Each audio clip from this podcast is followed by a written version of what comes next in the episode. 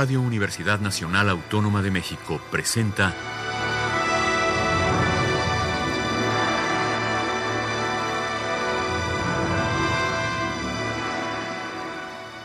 Hacia una nueva música.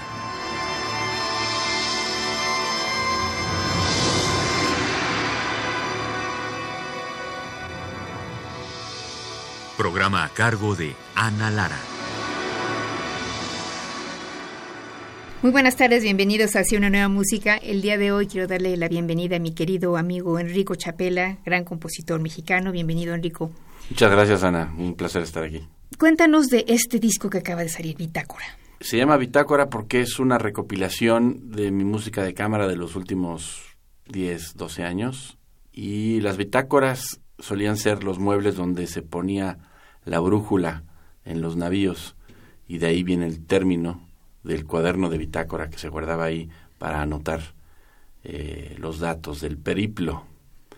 Entonces, pues ese me gustó como título porque eh, estas piezas todas son muy distintas, todas están inspiradas en cosas diferentes.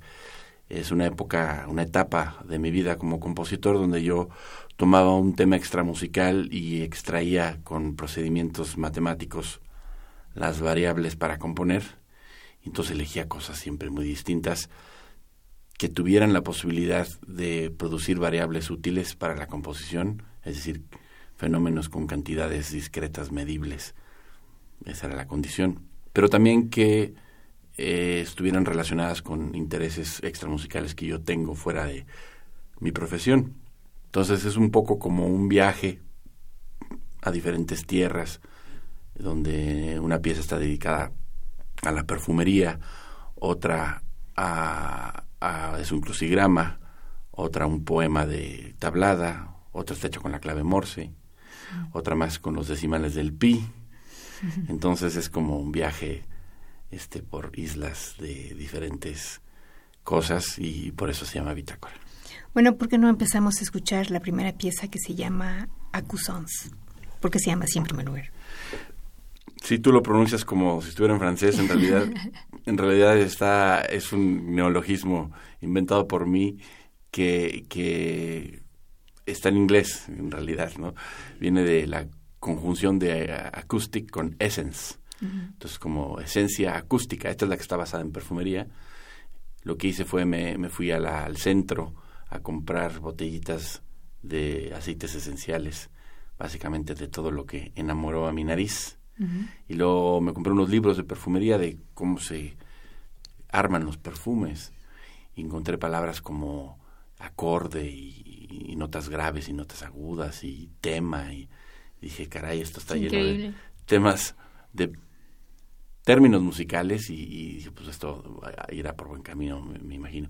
Entonces armé cinco diferentes perfumes agrupando por origen. Entonces uno de maderas, uno de de especias, perdón, de este, semillas, frutos, flores y hierbas. Y luego con la fórmula química de la sustancia olfativa, la puse en un plano X y Y, y el plano X me dio el ritmo y el plano Y me dio las notas. Y con esos ritmos y esas notas, pues me eché un palomazo buscando sonar a maderas, hierbas, flores, frutos y semillas. Y esto fue una comisión de la del Carnegie Hall para ser tocado por la Orquesta Simón Bolívar en Nueva York. Su estreno fue en Caracas y se tocó también aquí en la Ciudad de México por la Britten Sinfonia y el ensamble este eh, Cepro Music en Bellas Artes en diferentes ocasiones. Bueno, y vamos a escuchar ahora la versión del Ensamble Internacional de las Artes que tú diriges que yo dirigí en esta ocasión. Es, este ensamble es eh, un ensamble que es organizado por Robert Schwendeman, quien es, entre otras cosas, el gerente de la Orquesta de Minería. Entonces, lo que hace es conseguir músicos del mejor nivel para armar la Orquesta de Minería que se eh, lleva a cabo solamente los veranos, con músicos que están de vacaciones generalmente en otras orquestas aquí de la Ciudad de México y entonces se va de shopping, digamos, y escoge a los mejores, es el Dream Team de alguna forma de los músicos orquestales en la Ciudad de México y ya que tiene esa carpeta y esa agenda de gente este, talentosa, pues luego Robert ofrece esos mismos músicos para eh, otros proyectos, ¿no? Y a, y, a, eso le llama el Ensamble Internacional de las Artes. Entonces son básicamente miembros de la Orquesta de Minería, que, que este, este disco lo grabamos uno por uno, entonces cada músico fue un día distinto al estudio y tocó su parte con unos audífonos escuchando a, a los demás y luego hubo que editar todo eso lo cual fue un esfuerzo de dos años. ¿no? ¿Tú lo hiciste también?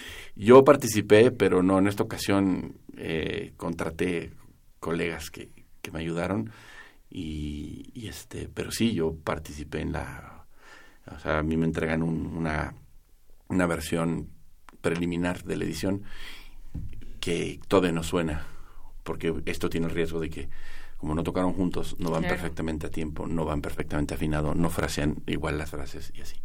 Entonces, esa es la parte que a mí me toca, de lo que yo elijo hacer, ¿no? Porque yo soy el que sabe exactamente cómo quiere que suene, eh, entonces yo soy el que se mete a, a lograr la magia, ¿no? Hacer el efecto que parezca que tocaron juntos cuando nunca fue el caso.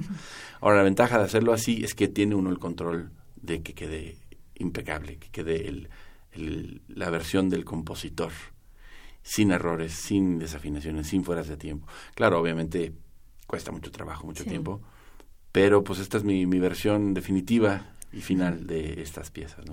Bueno, vamos a escuchar entonces cómo pronuncias Acusens. Acusens. Acusens, ok, que es para trío de alientos y quinteto de cuerdas. El compositor es Enrico Chapela.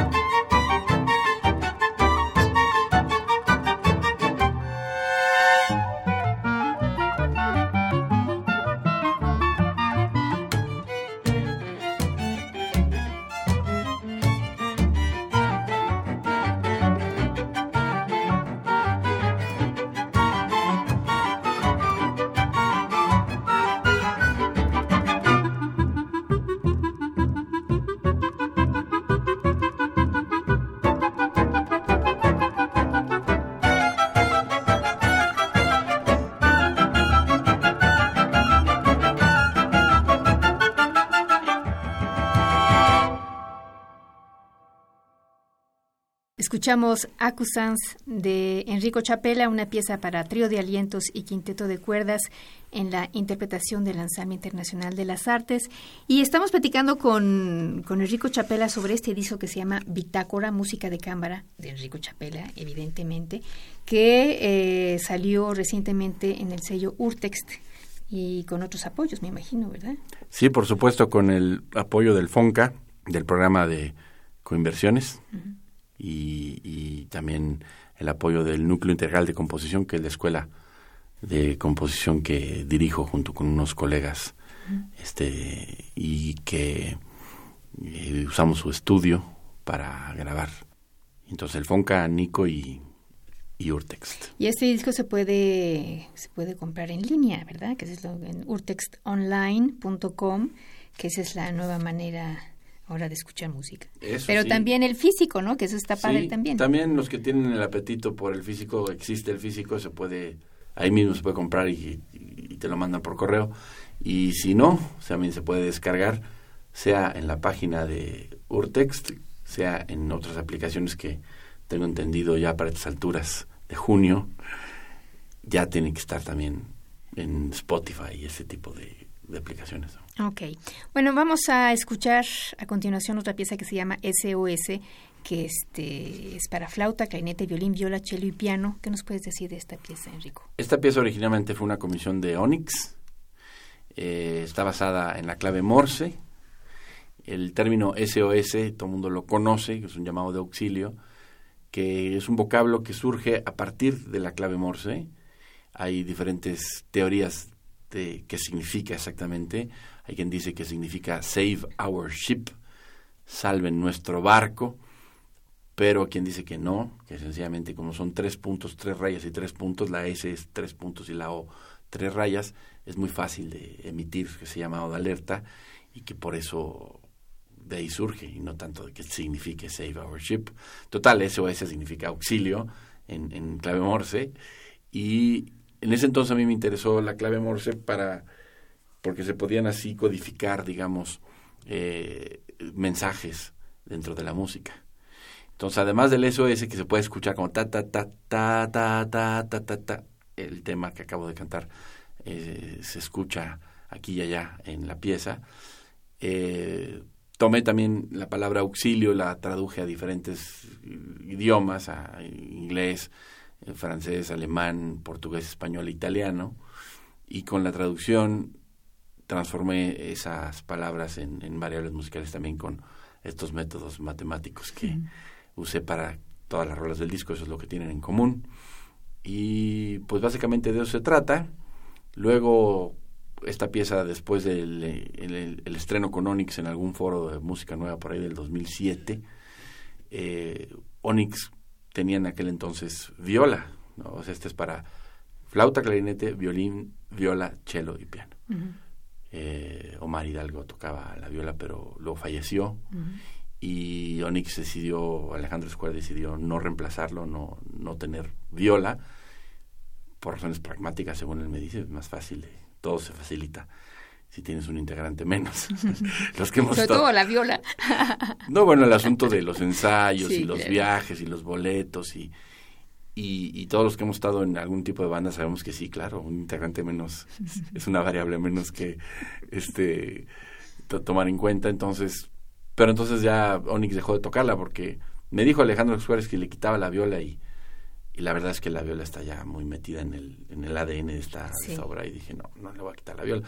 Y entonces luego Miguel Salmón del Real con el ensamble que formó eh, cuando regresó de Europa, que se llamó el Ensamble Nuevo de México, que creo que ya no, ya no, por lo, pronto ya no está funcionando, pero en aquel entonces sí estaba funcionando, este, la retomó y la tocó también en, en varios lugares y a sugerencia suya le pusimos percusión, que no tenía originalmente y entonces esa es la versión que tenemos ahora, la, la que fue revisada para el Ensamble Nuevo de México, que por cierto se tocó con miembros de la Orquesta Sinfónica de Sinaloa, donde ahora dirige eh, Miguel Salmón en febrero. Bueno, pues vamos a escuchar SOS de Enrico Chapela, una pieza para flauta, clarinete, violín, viola, cello, piano y percusión, en la interpretación del Ensamble Internacional de las Artes y la dirección de Enrico Chapela.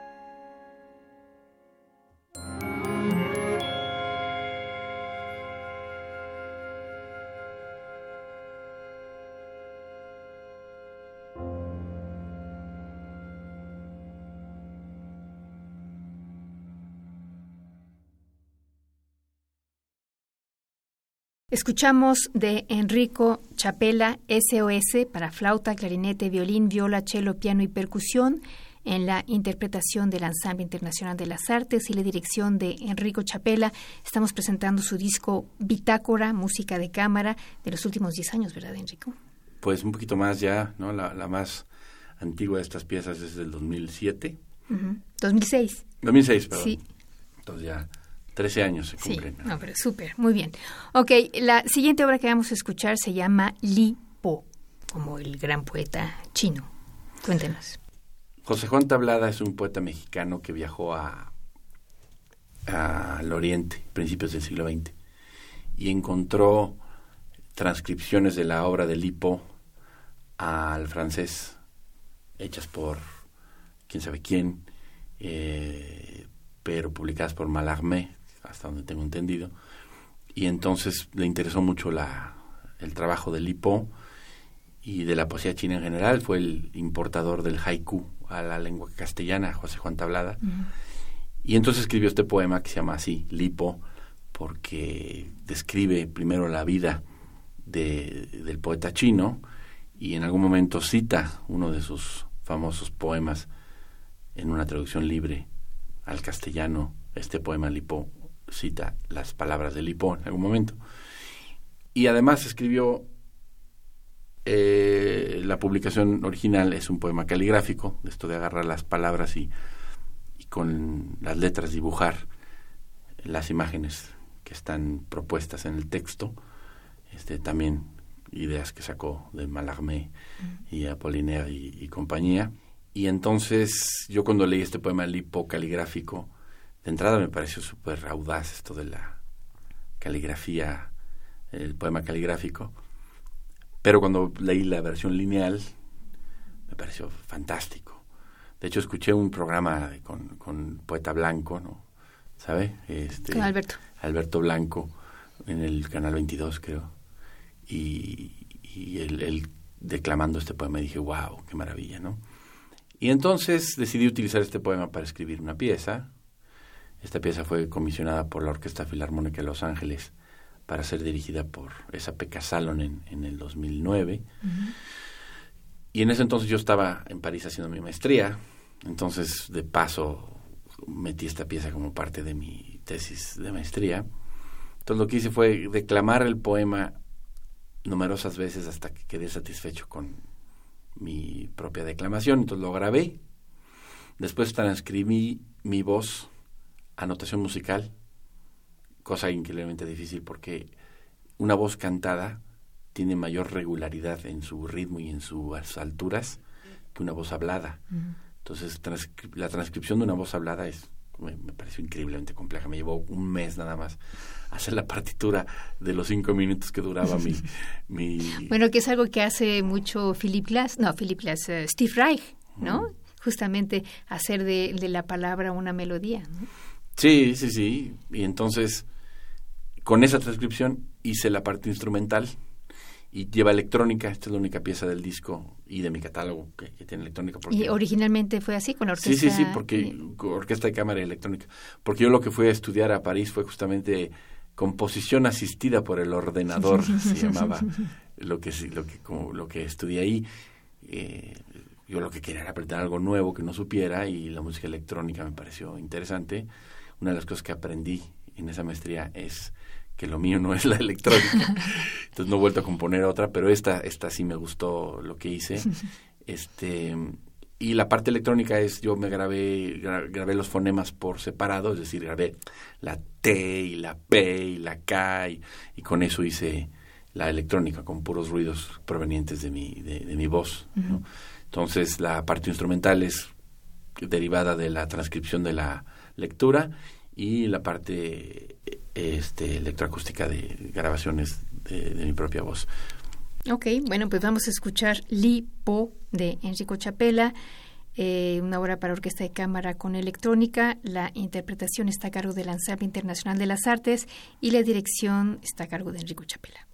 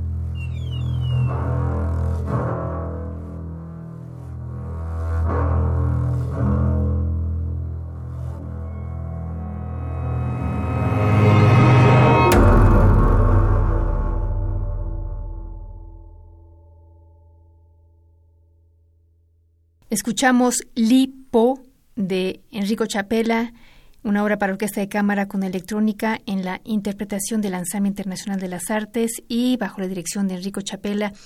Eh, se quedaron varias obras este, que no pudimos escuchar y que los invitamos a ustedes a comprar el disco ya sea en línea en urtextonline.com o eh, en donde se compran discos, ¿no? Bueno, por lo pronto en Urtext ahí también se puede ordenar el disco físico que te lo manden a, tu casa. Ahora, si alguien tiene algún problema, pues este siéntase libre de contactarme directamente, sea en mi sitio web enricochapela.com, sea en mi perfil de Facebook, que aparezco con Enrico Chapela Barba, y yo, encantado de la vida, les hago llegar las copias que requieran. Ay, fantástico. Pues mil gracias, querido Enrico, y felicidades por este por esta bitácora. Espero que pronto venga el segundo volumen. Muchas gracias por tu invitación y aquí estaremos este, cada vez que sea invitado. Gracias a ustedes también. Estuvo en la producción Alejandra Gómez, en los controles técnicos Juan Méndez. Yo soy Ana Lara. Buenas tardes.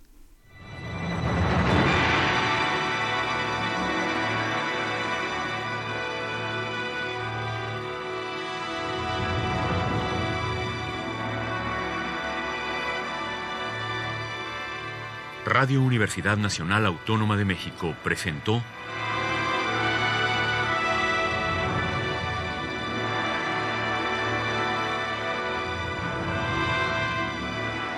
Hacia una nueva música.